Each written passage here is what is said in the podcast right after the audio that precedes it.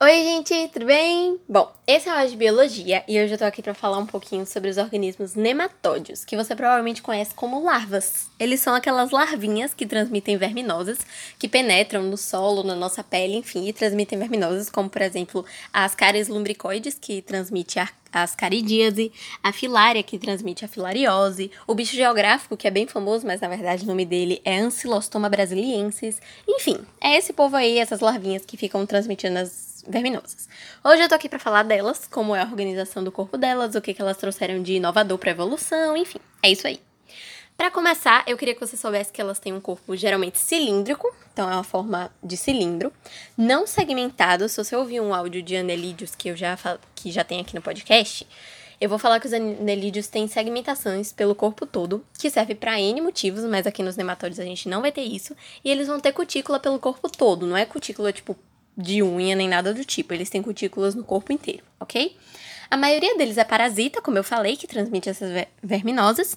Eles são triblásticos, então eles têm tanto a endoderma quanto a mesoderma quanto a exoderma. Eles têm um sistema nervoso ganglionar, mas não tem nem sistema circulatório nem respiratório. Calma, vou, vou ir mais devagar agora.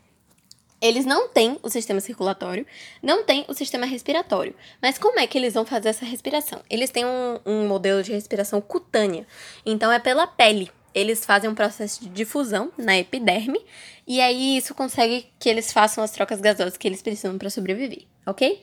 Além disso, eles têm simetria bilateral. Isso quer dizer que uma par... um lado do corpo deles é igualzinho ao outro. Dá para você, tipo, dividir eles no meio e um lado vai ser igual ao outro. Agora, tem três características específicas que eu queria falar assim mais detalhadamente, que são as características evolutivas. O que é uma característica evolutiva? São inovações que nenhum organismo antes deles já tinha tido e que vão servir para, enfim, evoluírem e se transformarem no que a gente tem hoje, certo?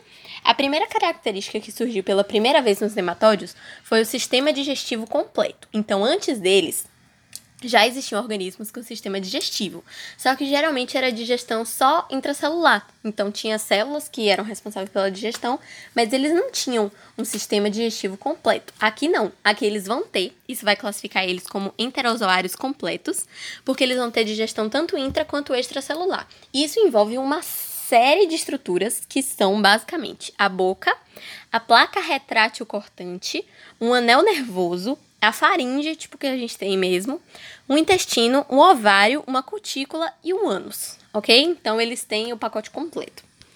Além disso, eles são pseudocelomados, então eles têm o falso celoma, que é uma coisa que eu também já expliquei por aqui. E o sistema excretor deles vai ser formado por túbulos em H. O que isso quer dizer? O sistema excretor deles vai, vai ter três tubinhos, por assim dizer, um vai ser uma perninha do H, a outra vai ser a outra perninha, o outro vai ser o que vai ligar as duas perninhas. E nesse de ligação, que é menorzinho, que fica na horizontal no caso, né, vai ter o poro excretor, que é de onde vai sair os compostos, né, que eles precisam expelir, enfim. Isso vai ser o sistema excretor deles, que também é uma característica evolutiva.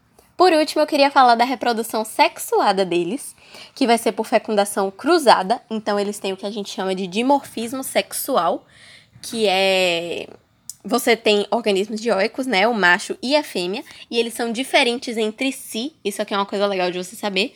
O macho, ele vai ter uma forma. Eles são tracinhos, certo? Eles são tipo cilindros, como eu falei.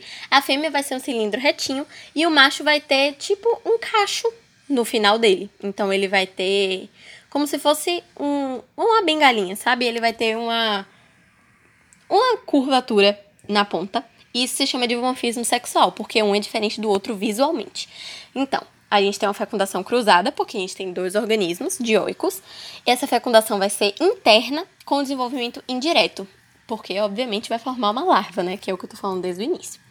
É isso, espero ter ajudado. É uma coisa bem simples, não tem, não tem muita complicação, então é, é fácil. Mas enfim, eu espero ter ajudado, espero que dê tudo certo. Um beijo, tchau!